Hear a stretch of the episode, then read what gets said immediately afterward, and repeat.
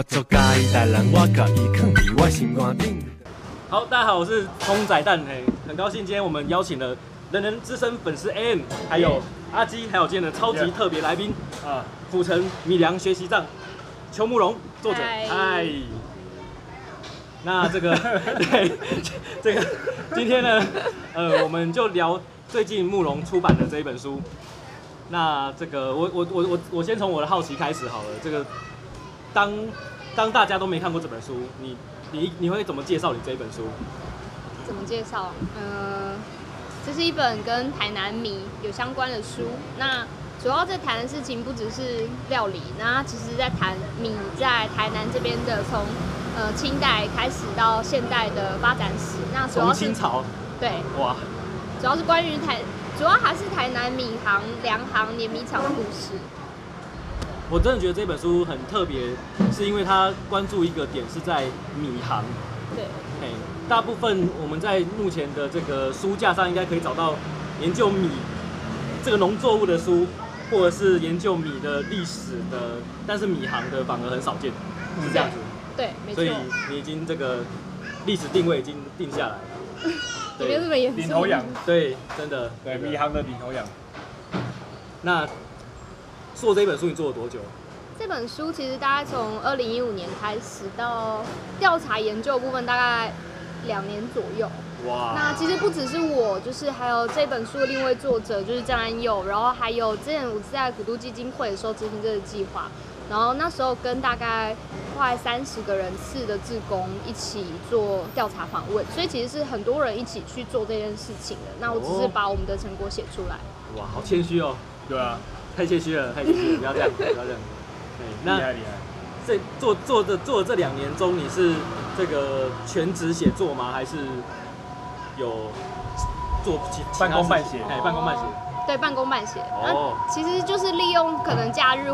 假如平常有空的时间去做采访那样子，大概你不是用工作时间采访？之前哦，在古德基金会工作的时候是在工作时间采访。哦。后来离职之后，就是有一些是用平常日去做。哇，这个毅力惊人！离职，我如果是我就跟这些事情不会有关系了，我就交给公司了。你竟然还是很、哦、没有，因为有那时候就是有这个出版的计划啦。那也觉得说，之前我们访问那么多米行，然后得到了很多有趣的故事。可是如果说不写出来，它只是变成一本调查报告书，我觉得很可惜。就是。枉费他们跟我们掏心掏肺讲那么多哇！对，哦哟，那可不可以分享一下你？我们稍微剧透一点书中内容也没关系，嗯、就是你觉得掏心掏肺的一些小故事，或是你自己印象深刻的地方。其实我觉得，其实这些东西不是很煽，不是很煽情的小故事啊，只是说我觉得有些米行他们讲的事情啊，就是呃，不见得是。教科书上会教的，或者是我们平常比较年轻一辈会知道的事情，就教科书上不会教，可能长辈也不会讲。那可是有一些事情，它可能是关于台南的一些生活场景。当时曾经有个米行老板就跟我讲说，以前的米是，可能他是从台，主要是台南县那边，然后可能收割完以后就是碾成糙米，然后坐火车来到台南火车站。那来到火车站前，我们现在火车站前面有很多的小黄嘛，就是计程车，可是。在他在他那个年代，可能民国五零年代以前，大概可能都是牛车，那边很多牛车，就是乡下人在养的。然后他们就是把牛车就把米就是载到米行这样子，所以很多米行老板说，他们其实做米人都不吃牛。他说，因为牛帮他们载东西，然后牛又是耕田，所以牛是耕田很重要的伙伴。哇！所以这个东西，我觉得有些事情还存留在。就是老米粮行老板他们自己的习惯里面，可是尽管我们现在人都已经不知道了。我看过这一本书，你在写这个段落的地方，我现在听听你重讲的是，我还是觉得很震惊。这样，我们竟然有这样看完这样一段过去，对，而且他还有价目，什么样的价目？就是那个 牛夫跟那个载米的运哇，对，运费。运费，对对对，蛮厉害的。我我比较我比较有印象深刻，就是在这本书也是昨天刚看到，就是那个最后一块的那个碾米碾米厂的那个招牌。嗯，对啊，很可惜哎，为什么他不要做新的？再做一块就好了，把那块留留留下来，对不对？其实他儿子就是我我知道稍微简介一下，就是最后一块招牌就是讲的是说，在台南市一条呃。就是非常热闹的交流民族路一个主要干道上，然后曾经有非常多的米行跟碾米厂。那到现在其实基本上现现在都没有了，那只剩一间呃碾米厂，它保有旧的招牌，所以我称它为最后一块招牌。就是可惜在就是在访问过后写作期间的时候，其实因为他儿子接班就改做木炭行，所以其实那个招牌后来就涂掉重写这样，所以叫最后一块招牌。哇，所以现在圣心木炭也没有在碾米。他零售一点，他说那个是他爸爸的心愿，所以他其实还是有在，就是还有零售卖米，可是他主打还是木炭这样子。所以基本上就是那块招牌就没有。涂掉重写。对对对对对，整整片都涂掉。应该用两千块刚刚买那块扛板。真的，甚至更多。真的，超可惜的。两千块看啊，太太低估他了。不要拆下来。所以以前就是他们从火车站会用牛车，一直一直一路走中山路到民族路，然后到木炭行来碾米。对。哇，真的这个形象。嗯、呃，就是火车是载的是糙米，那糙米牛车载过来之后，它可能到有碾米机的地方，可能是米行或碾米厂，然后他们有自己的木头制作木头制的碾米机，然后从糙米再碾掉一层皮，就精米成变白饭，是是，就变我们在吃的那种。哇！但是我还是很赞赏这圣心呐，因为他们的木炭还是目前老台湾人心中的中秋烤肉唯一首选。对对对，对，对，嗯，真的。而且我觉得木炭行就是，就跟那个老板聊过天之后，我觉得他们当初其实我觉得那间店很值得报的，很值得写。原因在于说，那间店它其实是一个完全受到社会情势所影响而改变它经营状态一间店。怎么说呢？就是他们从日治时期就营业，那时候叫丸山，然后在日治时代的就一九三零年代的工商名簿上就有他们家阿阿祖的名字写在上面。他们那时候是做木炭行。所以你有去查他阿祖的名字？有有有。太认真了吧！对，他现在他得到那他得到那个名字之后，他好像把它写在他们木炭行的历史里面。你还帮他考古？对对对，然后他们其实是在做木炭行，一直到战后，然后战后大概呃后战后来我们知道我们就是改用瓦斯瓦斯桶嘛，对啊，然后所以说其实他当时候政府有就是算是辅导这些木炭行做转型，嗯，那但是因为他爸爸担心说那个。做瓦斯桶会爆炸或什么的不安全，所以他们还坚就是坚持卖木炭。所以说他后来他儿子回来接班，然后才就是也加入卖米这件事情。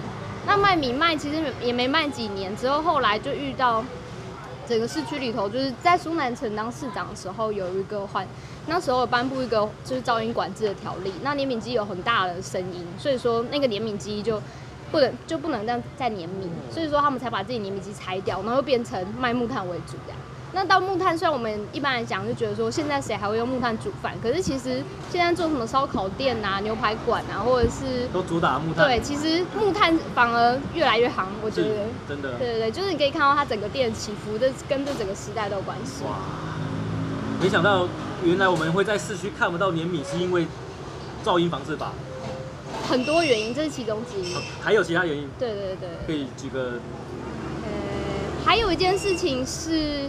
呃，跟都市里头做那个分区管制有关系，像是商业区里面它的噪音是几分贝几分贝，然后住宅区那不得有什么样的经营，例如说住宅区不得有米行，类似这样。可是因为台湾是住商混合，基本上你可能住宅区隔壁就是商业区，那我在交界处如果是商业区的范围内去有一个工厂的话，住宅区人还是会抗议。那基本上其实渐渐久之后，很多的工厂都会外移，那当然跟。越核心越市区的地价上涨也会有关系，因为无论是你有碾米机，或者是你米还要存放一些仓库什么，都需要比较大的坪数，那就基本上就会外移。然后还有一件事情，很多。再说，请再请说，请说。还有一个，其实主要就是因为现在我们大家如果说有去过什么后壁或百合那种很大型的超大米厂、超大型的碾米厂，基本上他们碾米厂就可以一贯式的作业，就是收割完以后，你那个谷。稻谷啊，不用晒，大家就以前都看那个那个帕毒啊，就是在那个自、啊、自家的那个院子前面，就是晒谷嘛。现在不用晒，湿的就可以进米厂，那米厂会帮你烘干储存，然后再碾米，碾完米以后就是包装输送等等，就是完全就是靠机器。那基本上已经不太有刚才说的，就是从呃米要坐火车来到台南市，然后再碾一次这样，不用，完全就是。农夫只要收割完以后送给米厂，就解决这件事，就没这件事。对对对，没有农夫的事了。嘿，所以所以基本上市区你也不会看到米行、碾米厂。嗯，碾米机不会。我去过六甲跟后壁的碾米厂，那个真的是很吵，吵到就是开开录影机，然后对着已经粘在我身上的麦克风都录不到我的声音，哇，真的非常吵。嗯，那个工作环境其实是碾米厂也是很辛苦，虽然虽然农农夫很辛苦，但碾米厂也蛮辛苦的这样。嗯，然后呃，既然你提到了这个里面说的内容，我我记得有想到，你这本书我最喜欢的一个 part 就是你有介绍斜杠米行。卖槟榔卖米，修机车卖米，杂货店卖米，什么事情都可以跟米夹着会这样子。杂货店卖米很正常。呃，哇，这个杂货店专家，你要分享一下吗？杂货店专家 AN 目前手上有金手什么米？我现在我不知道。我的注意。啊，太多了，太多了，太多了。杂货店卖到的东西？你是怎么发现这些斜杠迷行？就是去采访的时候，发现他们做很多不止卖米的事情，就是可能卖果汁啊，或者边卖米边卖果汁，边卖米边卖槟榔啊，或者是边卖米边卖彩券啊，类似这种事情，就发现哎，渐渐收集成一个系列。所以，所以这些人到底是我原本卖米的，后来再加某些东西，还是原本卖果汁再加再再想说啊，不然再卖一下米？大部分。知道都是先卖米，然后再加某些事情这样，因为卖米现在就是不好赚，你就是在座各位应该大家很少去米行买米吧？说真的，我是因为这一本书才走进米行。对对对，真的真的。也是很希望这本书可以让大家。都是人家送过来。附近有那个，我再推再推荐给你。我我觉得走进米行，呃，我我现在印象还很深刻是。我以为老板会一直跟我推这个他很喜欢的米，但好像没有。他先教我，哎、欸，你看这个就是好的米的形状啊，我们可以看到哪一些地方的米都还不错，这样啊，你的预算大概多少？他让我觉得好像没有那么的凶狠。我以前会觉得，哎、欸，以前因为可能跟买茶有点那个很像，我会以为走进那个茶行就会被推一一一罐要一万块那种，不是这样的，不是这样的。你是去哪一间米行？我去那个民权路水仙宫那间，什么乐的？长乐。我靠，这个随便讲都记得住，太强了，太强了。对对对。那长乐他跟我分享说，他现在最好的米都批给柏青哥。哦，对对对。这米为什么？因为打柏青哥的人就是较好养，他们想要吃最好的东西，啊，想要让他一直不断的玩柏青哥，又不要为了吃好吃的东西出门的话，就要在柏青哥提供最好的食物。所以用最好的米，但也是要那间，也是要那间爬进狗老板有这个 sense 啊。对啊，不是所有爬进狗都这样。所以最好的米是什么？我靠，这个林家肉燥饭主厨，你问了这个问题，二厨二厨，有够有够难的。哎，对啊，所谓最好的米，对那个老板来说，他要保持 Q 弹的弹性，然后米粒要很完整。所以一般分米的米分米，我不好意思，这个关东面关公面前耍大刀，嘿，作者面前讲内容这样子，真的是太不要脸了。就米都会分一二三等嘛，那一等米就是这个米的形状是维持最完整，没有破碎的，所以至少老板要求一定要一等米，然后煮起来要 Q 弹，冷掉还要好吃。那再再探讨香气、弹性跟口感，应该是这样子吧？嗯，我觉得没错。所以他们会一颗一颗这样挑吗？嗯，这个问题要交给作者。我，我知道的话是不会，不过基本上他们每一批有些米行就是因为他们其实，例如说每一季收成收成的米，就是每一季他们拿到新的米之后，他们自己会先煮，他们自己会先试煮，确认一下这个口感没有问题。啊，基本上每就是例如说有。如果说生意比较好的米行，大概一个礼拜就会叫一次米，就跟碾米厂它上油叫米这样。那每一次来的时候也会大概看一下。那当然，如果说他的就是他的客户，例如小吃店或主妇有反应的话，就是也会再跟米行在米碾米厂在讨论说这次的米是有什么样的问题这样子。嗯。所以哦，这个难题。你要回忆一下，你觉得最好的应该要怎么建议他？我觉得没有什么最好的米，就是大家自己喜欢吃的口感怎么样？对。不然我们换一个方式，是你偏好什么样的口感的？我喜欢吃那种比较，嗯，不用太香，可是我喜欢冷了之后 Q Q Q 的那种。是。嗯。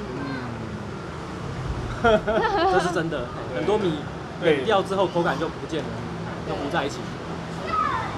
然后呃，我最近吃到一款米，让我印象很深刻的是它有土壤的施肥的味道。那个太奇妙了，就是有一种豆腐乳的感觉，但是你很你很清楚那不是豆腐，那是施肥的那个味道，所以它有一点点土壤的味道，又有一点豆腐的味道混在一起这样。是哪里来的米？呃，柳营。柳营。嘿，柳营的米。然后，因为最近我也因为这本书的关系在吃台南的米，我会发现。台南店家不喜欢用台南的米，我很难过哎，怎么办？为什么？他们有没有说为什么？而且台南店家是卖哪一种食物的店家？哦，这个问题真的，对啊，有没有专业的啦？有没有专业的啦？不知道理所当然。林家肉燥饭，因为我们因为我们是薄利多销，所以我们的米一定是叫最便宜的。嘿，对啊，所以我们也不会考考量到它是不是什么样的碾米厂，或者什么什么样的品品种。嗯嗯嗯。我我你不要你不要听。听阿基讲说这个米便宜，你知道他们家肉饭一碗多少钱吗？十块，十块，好便宜哦，十块，薄利多销啊！嘿，到底赚多少钱？根本没赚。好吃，没有重重点不是我们赚不赚多少钱，是阿董到底赚多少钱？哇，直接 diss 了，直接 diss 了。我看出来了解了什么？好好，大家冷静，大家冷静，大家冷静。这个肉燥饭一碗卖到三十块的，我都吃过，都没有十块的好吃，怎么办？哦，真假的？这是真的。啊，我觉得同样的道理就是，冷掉的肉燥也要好吃。您家肉燥饭冷掉肉燥也很好。嗯，所以肉肉燥跟米是一样的，同性质的。可是他那时候他有拿那个十六号，对我有拿，我很不要脸的。对他拿十六号给我们家做混米，台南十六号。然后我们煮完之后，我吃了第一口，我觉得它超 Q 的。我不知道是不是因为混米的关系，所以那时候我就呃笃定说，我爸退休后我一定要做这么做，换一个米的种类，然后真的去研究这件事情，对。哦。也也要先我爸退休了。嗯。我觉得好像都这样子哎，就是蛮常遇到，就是因为传统产业的部分，就是对啊，第一代跟第二代可能理念有不一样，所以不一定说想要转型就立刻就能够转型。真的。这个阿基真的是心有戚戚，不过我我我听到他这样说，他一定要来好好研究米，我就很感动了，因为至少我种下一颗很大的种子，这已经不是小种子，这是很大了，快要发芽了这样子。为台南小吃打下一个那个基础。对，而且我自己还没探讨到的是什么样的米煮粥好吃，我现在都是只吃白米而已。哇，到底吸附汤汁的能力，大家每一个米的那个嘿能力多少？嘿，技能技能数我都还没看到。这个太难。太难，我不知道哎，因为那个放完之后真的是烂掉，嘿，那个米就一定是烂掉。是，对，你还要期待还有什么样的口感吗？你的粥是哪一种粥？因为台南的粥 就是本汤啦，就是本汤。对啊，对，本汤，哎，本汤。如果你是广东粥那个，那更不用讲，那就全部煮烂了。对啊，就是完全烂掉了。对啊，对啊，那可能用的米又不一样，真的。再用多好的米，对，都是都是一种奢侈的浪费。好，我要把话题拉回来。这本书，我我自己当初在看这本书的时候，我有一个非常大的好奇，就是它为什么做那么薄？你明明有两年多的深厚的东西。他、啊、既然都要出书了，嗯，怎么做了小小的一那么可爱的一本？因为其实一开始是设计是国中以上就能够读得懂，那也希望说很薄，那大概是 B5 的大小，所以说就是希望大家可以随身的放进包包，就是可以随身带着。那就像小军刚刚说，他是因为这本书才走进米行，那我们也很希望说这本书你看过之后，你会对米行有点好奇，想要试着去米行买买看。哇！那我觉得米行是一个。很容易亲近的场所啊，比起可能卖茶叶的，你可能一次性需要掏几百块嘛。可是你米行，你只要一百块以内，你就可以买到东西，而且你可以买很多种。